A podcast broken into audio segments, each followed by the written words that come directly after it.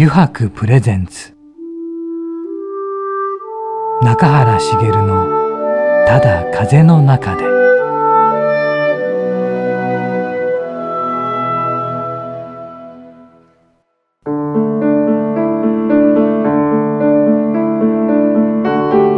皆さんこんにちは。声優の中原茂です。余白プレゼンツ。中原茂のただ風の中で、えー、今週もですね横浜駅から徒歩10分ほどのところにあります余白横浜本店ショールームよりお送りしていきます。さてね今週のお客様なんですけどもまあ俺もスポーツ好きなんでねやっぱりよく野球は見ますよね。うん。なんかまあでも日本の野球の場合ナイター見たりとかあとまあプロ野球ニュースとか見たりするんですけどあとまあね大リーグもね今どうしても見ちゃうのはね大谷翔平選手は見てしまいますけどね。まあだからテレビで見るのは好きなんですけどなかなかそのねあの野球選手の方とか野球選手だった方にお会いすることはないんですが元の。今回はですねその元プロ野球選手の方にお会いできるということでねなんかそこらもいろいろ聞いてみたいなんてところがあるんですが、えー、今週のお客様はですねその元プロ野球選手で現クリケット選手のね木村翔吾さんという方なんですけどね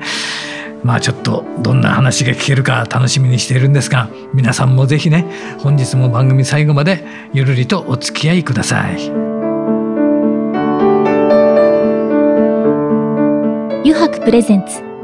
中原茂のただ風の中で。この番組は FM ジャガ、リッスンラジオ、ポッドキャストでお楽しみいただけます。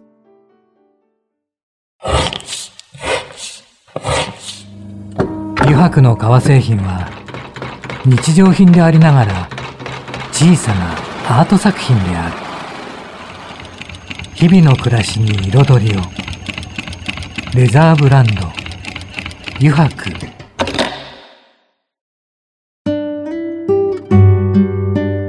油白プレゼンツ中原茂の「ただ風の中で」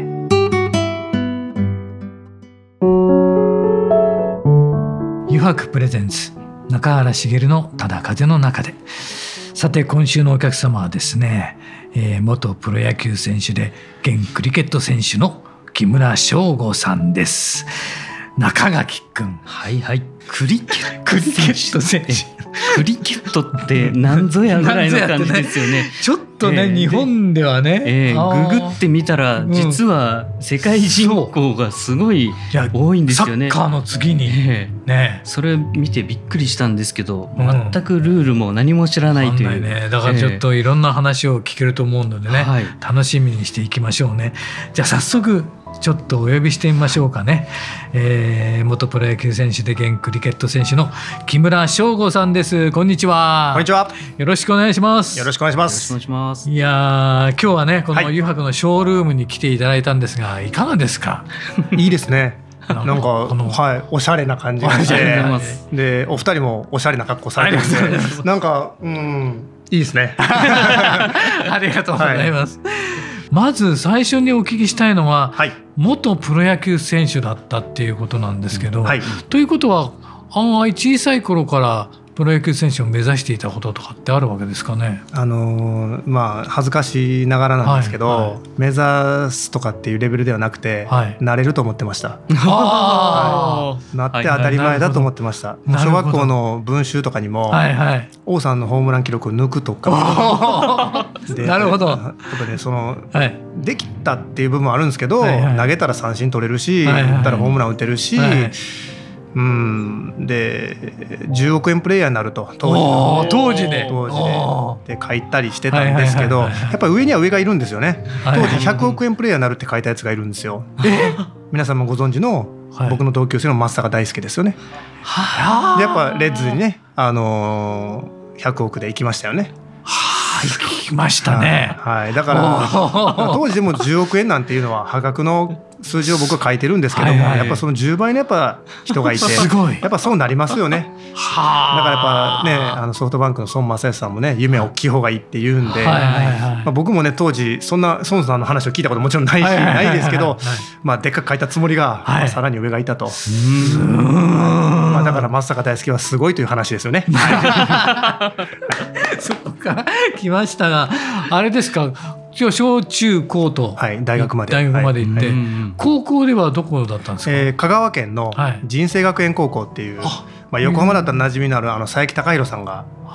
人生学園で甲子園出られてますし、はいはいはい、でまあねライオンズファンの方もいらっしゃると思いますけどライオンズファンだとあの宮地克彦さんがあ。の佐伯さんの一個下であの甲子園でベスト4かななられてるんですけど人生学園っていう、はい、一番上はすみませんイラブさんです。あメジャーまで行かれた。イラブさん。イラブさん。で、えー、その宮地さんの下に谷義友さん。あのやわらちゃんの旦那さんの。でこれ人生最強4世代っていうんですけど。人生最強、はい、もうね伊良部さん佐伯さん宮地さん谷さんって言って、はい、まあここの伝説は、はい、あのだいぶ受け継いできたので話は、まあここでは話せないこといっぱい 聞いてきました。はい、大体皆さんありますね。ここで話せない話っていうのはね。い。っぱいあるんですけど。聞きたいとこですけどね。ねでそこで高校はその人生学園で。甲子園を目指すわけですよね。そうですね甲子園最後なだけなんですけど、はい、はい、あの最後の夏、はい、あの松坂大輔がさっき言った、はい、あのね全国制覇を春夏連覇したっていう、あそこの大会に出ました。はい、大輔と写真撮りました。あそうですか。もう分かるんですもん。だってその入場行進のあの開会式とか練習で、人だかりがあるんですよね、当時は大輔と新垣渚2人がいるんで、もう分かるんですよ。あそこにおるなって近づけないんですよ僕らも。あそう写真撮ってもらって当時はあの、カメラ映るんですとかあったり あれをポケットに忍ばして、みんないるんですけどまあ写真撮れないんですよ。でまあ当時横浜とか小池、はい、ベイスターズの小池とか同級生なんですけど、まあ、小池と写真撮ったりとか、後々に分かるんですよ。ああれそうやったんやなとか、で、まあ、入場行進たまたまなんかファッて後ろ振り見たら大輔がいて、あれ？と思って「あまさか写真撮って」あいいよ」っつって「もうあ人生学園だよね。強いよね」とか言って「いやお前が言うな」って思って。ありがとうみたいな。なんで大輔あのあの松坂大輔に「強いね」って言われてるんやろうと思いながら。なるほど。そんなことがありながら、はい、あれですねプロに行くわけですよね。はい、はい、愛知学院大学からですけども、はい、最初に行くのが横浜横浜ベイスターズですね。ここ。ベイスターズですね、はい、この横浜時代っていうのはどうだったんですかね？あの11巡目で入りました僕。はいはい。はい、はい、でもう当時97人ぐらい入ったのかなプロ野球界、はい、それでもう最後から3番目ぐらいです、はい、はい、残ってたのが横浜オリックスヤクルトかな、はい、ぐらいでもう、まあ、ケツから3番目ぐらいの感じで、はい。まあ、ただ入って、えー、一応開幕1軍でした。あそれはすごいですね。で、まあ、ヒットも打たせていただいてすはいはい、あの当時の、まあ、記録か分かんないですけど、はい、その年の新人の中で一番最初にヒットを打ったああなるほど、はいはいはい、でそのヒットを打った相手のピッチャーがメジャーから帰ってこられた伊良部秀樹さんです。ああ、そう先輩なんです。ね。まああのシチュエーションはね本当代打っていうか、ノーアウトランナー一二塁でバントしてこいっていうあれだったんですよ。でピッチャー伊良部さん、コンって転がしたら内野安打になって。たんですよね。だから僕はバントしに行ったんで、はい、その緊張感というか打たないといけないんじゃなくてしっかりバント決めないといけないっていう、まあ、プレッシャーというかで行ったんで。転がしてセーフになった瞬間に、急にこう緊張感が足から下からバーってきて足震えるような感じになって、ヒットになったと、うわっと思って緊張して、でその時に「おいボールくれ!」って言ってくれたファーストランナーコーチが、今の西武ライオンズの監督の辻初彦さんです。へはい、僕のそうですねプロの最初のお師匠さんなんですけど守備の。で、まあ、その緊張感から、はい、覚えてないですよその後。そのノーアウトランナー一 あ満塁になってるはずなんですけど、はい、僕どうその後多分拓郎さんかな1番なんで僕9番バピッチャーのところで確か入ったんで、点数多分入ってないんですけどどう入ってないんですけどって感じなんですよ。どうやってベンチに帰どういうその例えばランナー二塁行った,、行ったとか、サードまで行ったとか帰ってきたとかっていう記憶が抜けてるんですよ。それだけそんなに緊張しただから飛びましたよね多分。なんかうわヒット打ったっていうなんか夢見心地で多分ファーストランナーしてた。だと思うんですよ。あそういう横浜時代があって、はい、で広島に行かれるのは、えー、5年目が終わってトレードで。トレードはい、はい、横浜に。で当時、えー、岸本っていう刺激っていうピッチャーあの横浜にいたんですけど、はいはい、彼と2対1で、はい、で広島からは小山田さん西武を取られた小山田さんと2対1のトレードで広島に行きました、はい、はい、でも今度横浜からで広島の方に移るわけですよね。で生活もガラッと変わっていくわね、そうですね。変わりますね。家族で行きましたし、えー、でまあ正直横浜も縁もゆかりもなかったですけど、はい、まあ、僕も嫁も、はい、あの広島ももちろんなくて、はい、まあ、高校時代に試合に行ったぐらいですよね。なので、まあ、新しく生活が始まったんですけど、まあ、ここで今までそのまあ横浜時代とかい。ろいろ培ってきたものがようやくなんかこう実っていくというかプロ野球選手として、はい。うんなんかこう歩んでいけた。やっぱりその2軍の選手っていうのは、はい、皆さんプロ野球選手って思わないでしょ？そんなに。プロ野球選手ってイメージする時ってほぼ一軍で活躍されてる人あそうですねじゃないですか、はいはい、っていうことだと思うんですよね。僕もそう思ってましたから。やっぱり一軍と二軍はすごい差はありますし、はいはい、だからそのやっぱりまだまだプロ野球選手ではないな年俸に関してもそうですしだからやっぱそこでこう一軍の試合に出て試合に貢献する、勝利に貢献するっていうことをして初めて一軍の選手だっていう思いがあったんで。だから僕がカープに行った時もカープの選手はほぼ僕のことは知らなかったですし誰っていう感じで、だから誰だったんで逆にそのまあクリアな目で新しい目で見てくれたかなっていうのはあるかもしれないですけど、ね、だからもう関西弁で、はい、あの普通に溶け込めたかなってすごいやりやすかったですね、はい、同級生も多かったんであそうですか。あの、まあ、そよぎ栄信とかあと東出とかでピッチャーこの前引退した長川とかで一個下に栗原健太っていう4番のバッターがいたりとかで。はいそのなんかこう同級生とか年近い人が結構いたんで、すごくやりやすかったね、じゃあ環境的にはとても良かった、ね、良かったと思います、うん。はい、横浜が悪かったってわけじゃないんですけど、はいはい、なんかちょっとこう僕が自分を出せてなかったのかなって後から考えるとですけど横浜時代に出せてないって思ったことはないんですけど、はいはい、今から考えると出せてなかったのかなっていう。だって僕なんかは普通にただお客さんとして見てるだけなんで、はい、素人目線ですけど、はいなんかそういう選手っているんだなって思いました。トレードされていった先で活躍し始めるとか、案外多いのかなとか。逆にそうじゃない選手もいるんですけど、でも案外活躍される方ってなんかその球団を移ってああすごいこの方にじゃあこの球団が合ってたのかなとか。チャンスですよね。やっぱり。でそのトレードする方もやっぱお互いの選手をチェックして欲しいっていうじゃないとならないわけですから。ってことは自分の球団のまあウィークポイントとか、あのマイナスポイントとかい。ろんなところを補うためにトレードはするわけなんで、ってことは使ってもらいやすいですよね。そうですね、はい、だからやっぱそこにはまったっていうのももちろんあるのかなと思いますし、これも運だと思います。ででもでもなんですけど、当時その2軍の岩井さんっていう監督がいらっしゃったんですけど、省吾と、はい、プロの球団はあとベイスターズ以外に11球団あるんやからなって言われてたんですよね、はいはい、だから他のチームも見てるから、うん、って言われたんですよね、はい、でも僕としてはベイスターズなんで、うん、やっぱベイスターズでこうね花咲かせるというかって思ってるじゃないですか、だからあんまりピンときてなくて、でもその岩井さんっていうのは編成スカウトとかもやってらっしゃった方なんで、あのやっぱそういうことがよくわかる。で横のつながり、スカウトさんの横のつながりもすごいので,、で実はその岩井さんにカープの川端さんっていう編成の方が「岩井さん」っていい選手いないですか?」って言ったら「うん、この選手持ってけ」って言ったのが岩井さんだったんですよ。でその岩井さんはスカウト時代にその川端さんを結構お世話してたというか仲良くしてたのでで川端さんも「岩井さんいないですか?」みたいな感じで言ったら「あこの選手持ってけ」って。もう体力はあるぞ。もう広島向き合ってバッティングも手話やし守備も一級品やって。だからもう持ってけって言ってそこから。だからやっぱそういうこうやっぱ頑張ってるっていうかもちろん一生懸命やるんですけれどもなんかやっぱそういうところも見られてるのかなと。なんでしょうね。だからやっぱそういう結局人じゃないですか、はいはい、だからやっぱそういう人の関わりというかだからそういうのがこう縁でまあちっちゃいかもしれないですけど運というものもね引き寄せてくれるのかなと、でもそうですよね。だってトレードはだって選手側として選べるわけじゃないですからね。どっかの球団に行ってくれって言われてね。はいわ、はい、かりましたって言って、うん、行くしかないですもんね。だからそのさっき言った岸本とトレードに行ったんですけど、はいたまたま前の日が選手会の農会ではい、で岸本と同じゴルフの組で「岸田何も頑張ろうな」みたいな、はいはい、岸田もあの京都なんで、はい、まあ、仲良くしてたんですけど、はい、ほんで次の日なんかそのあその農会終わって家に帰る時に電話かかってきたんですよ。はいいつもならない携帯が、はい、あの知ってる番号なんですけど、はい、えなんでこの人からかかってくるのっていう、はい、あもしもしって言ったら、まあ、球団の方で、明日事務所にスーツ着てこいと、で契約更改まだ残ってるんであれ？みたいな、え何なんですかって言ったらいや明日来たら分かるからいや僕のことでしょって、い、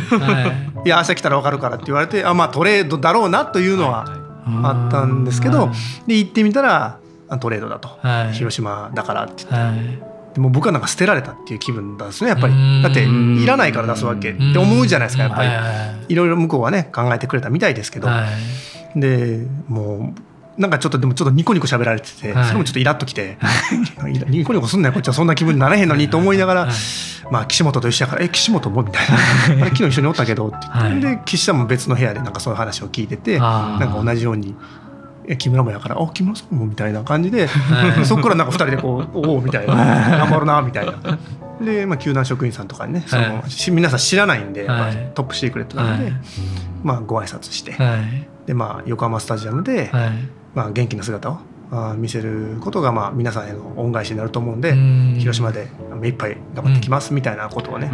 言わせていただいて。で、まあ、後々なんですけど、あのまあ、横あ広島でまあ何年かやらせてもらって、はい、ようやくこうプロ野球選手としてやらせてもらって、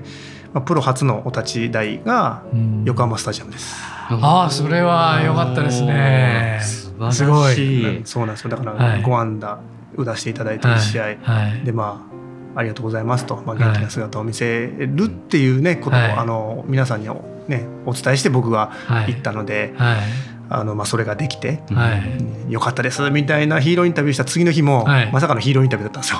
ぶつかれんちゃんで、すごい、うん、なんか今日もすいませんみたいな、あの皆さんすいません今日も僕でみたいな、お立ち台なかなか立てませんもんね。そうですね、まあ、それがまた横浜スタジアムっていうのもね、なんかこれも縁だなと思って、うん、広島には結局何年ぐらい8年いましたね。8年ですか、はい長かったんですねそうですね。もう長くやらせてもらいましたね、はい、本当楽しかったですし、はい、まあ、うん、いい思い出もねもちろん悪い思い出もありますけどやっぱり僕はカープの木村翔吾っていうのがやっぱり一番イメージとしては強いんじゃないかなという感じですね。はい、そうなんですね。そして西武があるありますね。はい、はい。まあ、FA で行ったんですけど、はい、まあ、いろいろ FA でねあのセルフ戦力外とかあのネットで書かれましたけど、はいまあ、身の程知らずとかいろいろ書かれたんですけど、本当そうなんですよ。身の程知りたいわけなんですよねみんな選手っていうのは。やっぱり自分の球団しか評価分かりませんから、果たして自分はどうなんだろうかなとか、年齢のこととか、やっぱりその最初にお伝えした10億円プレーヤーになるとか、日本一のショートになるとか、王さんのっていうことをね、思って生きてきましたからそれは変わらなかったので。残り少ない時間の中でどこまでできるんやっていう中でやっぱりなりたい木村翔がいたので、まあ、それを考えた時にいるべきかいないべきか出るべきかチャレンジするべきか。でまあ考えた結果やっときゃよかったなが嫌だったんですよね。後悔ってね本当読んで字のごとく後に食いるとしか書かないじゃないですか、はい、悔しいって先にはできないじゃないですか、はい、クソって思ってから物事は絶対やらないから、はい、なのでそれだけは嫌だったんででチャレンジして覚悟持ってやれば、まあね納得するじゃないですか自分は,、他に何と言われようが、はい、なのでまあそういう思いで FA させてもらって、まあまあい。ろんなあったんですけど、まあ、結果まあライオンズさんに、まあ、拾っていただくという形になって、まあ、これも縁で、あの当時のライオンズのコーチだった人生学園の大先輩の先ほど紹介した宮地さんがコーチでいらっしゃって、宮地さんがちょっと編成の方に話をしてくれて、はい、まあ取っていただくという形になったんですなるほど。わかりましたちょっと時間が来てしまった。ねだいぶ長いですね。すみません。ここから佳境に入るわけですがそれはまたちょっと次週ねえー、木村さんには引き続き出ていただいて話していただきたいと思うんですが実は木村さんこの後ですね、はい、9時やろうぜというコーナーがありまして、はい、これもぜひ一緒にお願いしたいんですが、よろしくお願いします。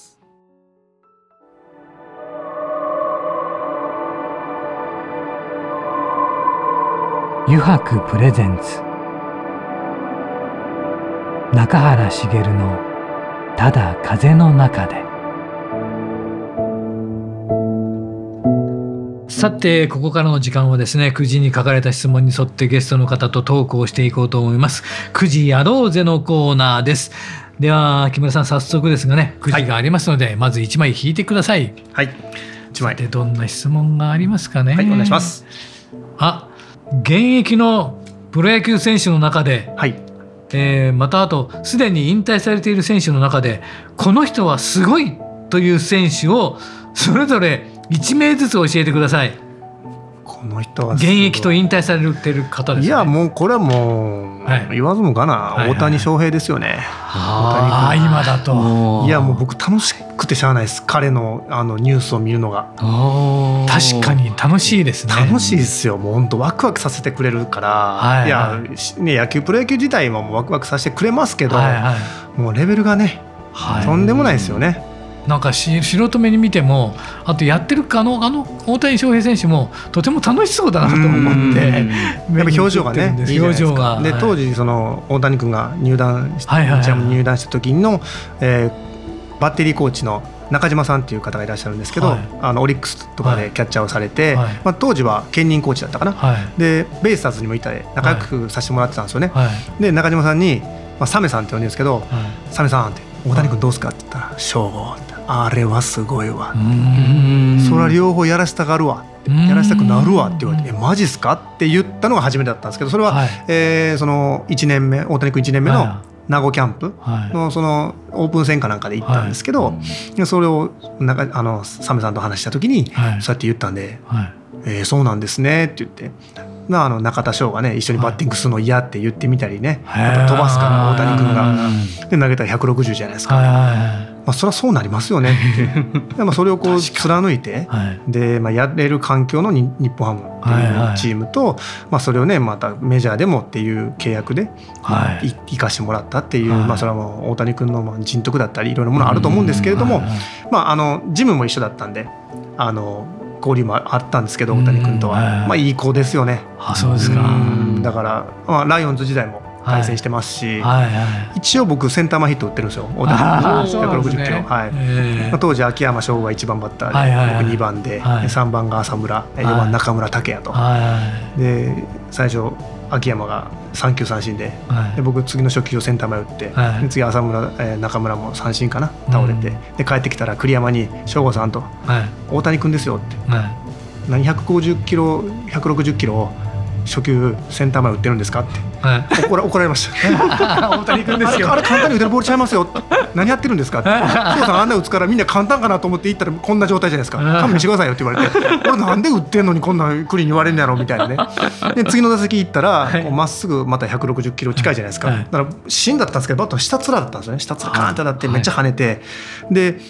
悩んだなりそうだったんですけどセンターにこう抜け、はい、アウトになったんですけど帰ってきたらまた栗山に「省吾さんって160キロはねバットの上っ面当たるんですよ。何下っ面当たってるんですか? 」こんなピッチャーねあの屈辱ないですよ」って「分かってます?」とかって言われて「いやちょ待ってな栗」って。俺も一生懸命やってんねやみたいな。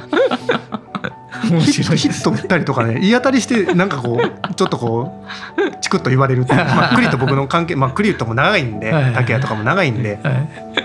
そんなことがありましたね。はい、面白いですね。あの現役あそうだ現役終わってまあそれも引退引退引退そう引退選手一郎さんかな僕はリアルタイムで見てるといえば一郎さんですよね。一郎さんリアルタイムで見てるんで。あはいはい。王さん長嶋さんは見見れてないから。はいはいはいはい。うんだからやっぱそれはやっぱ一郎さんですよね。うん一郎さんが引退された時の会見とか見て。一郎さんは引退しないと思ってましたよね。ああ、わかりますね。それって何か。イチローさんがこう喋ってる時に、はい、あで昔の最初の出始めのイチローさんって、はい、すごくこうお茶目でいろいろ喋る感じじゃないですか、でもこう年を重ねるにつれてだんだんこう喋らなくなって、はい、なんかこうイチローっていうものをなんか着てるというかね、はい、まとってるような感じだったじゃないですか、はいはい、でもあの引退会見は完全に当時のイチローさんっていうか、はい、イチローを脱いでるなというような感じだったんで僕はすごい楽しいなと思って引退関係ってそんな見ないですけど。なんかそれはこう思いましたね。ああのイチローさんでも引退が来るんやと思って、まあ、当時は僕もクリケットやってたんで、はい、だからこう、うん、まあその試合もグリーンスタジアム神戸とか見に行きましたし、あそうですか。当時は「イチロー」とか言ってましたけどまあ言えないですけどね。でもまあこう。いやでもそうですよね素人目にもねこっちも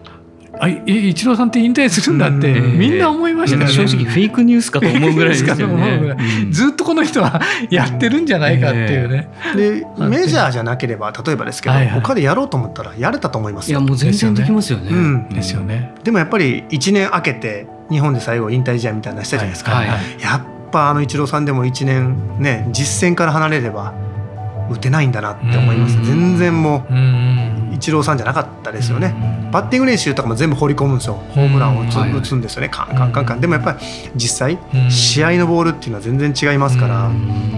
これはもう本当にこう、うん、全然本当ねピッチャーのボールを打つっていうのはびっくりするぐらいボール放ってきますからねピッチャーって。それを打つっていうそのっていうこのなんていうんですか反応速度とか反射神経とかっていうこのはその時じゃないと培えないというか。それやっぱ1年もねでもイチローさんだったらできると思ったんです僕は、はいはい、みんな思ってましたよね。でもやっぱり あイチローさんでもこうなるんやって思いましたよねそれは、まあ、またやり続ければできたのかもしれないですけど。はい。わ、かりました。ありがとうございました、えー、またです。ね次週もちょっと木村さんにはいろいろお話をしていただきたいと思います。のでまた次週もよろしくお願いいたします、よろしくお願いします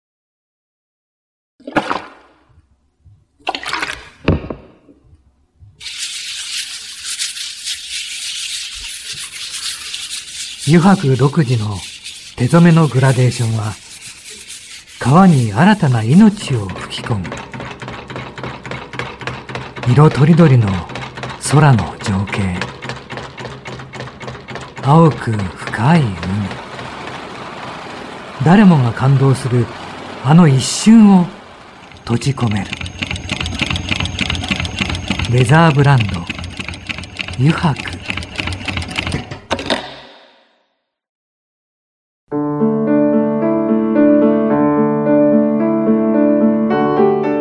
原茂がお送りしてきました「油白プレゼンツ中原茂のただ風の中で」そろそろエンディングのお時間です。さて皆さん今週はいかがでしたでしょうか？木村さんね今週ちょっとね野球の話だけで終わってしまいましたが次週はですねクリケットの話へと確信を振ってまいりますのでぜひ楽しみに待っていただけたら嬉しいです。さてですねあのここで先週もお伝えしましたがここでまたまたお知らせです。はい。番組1周年を記念して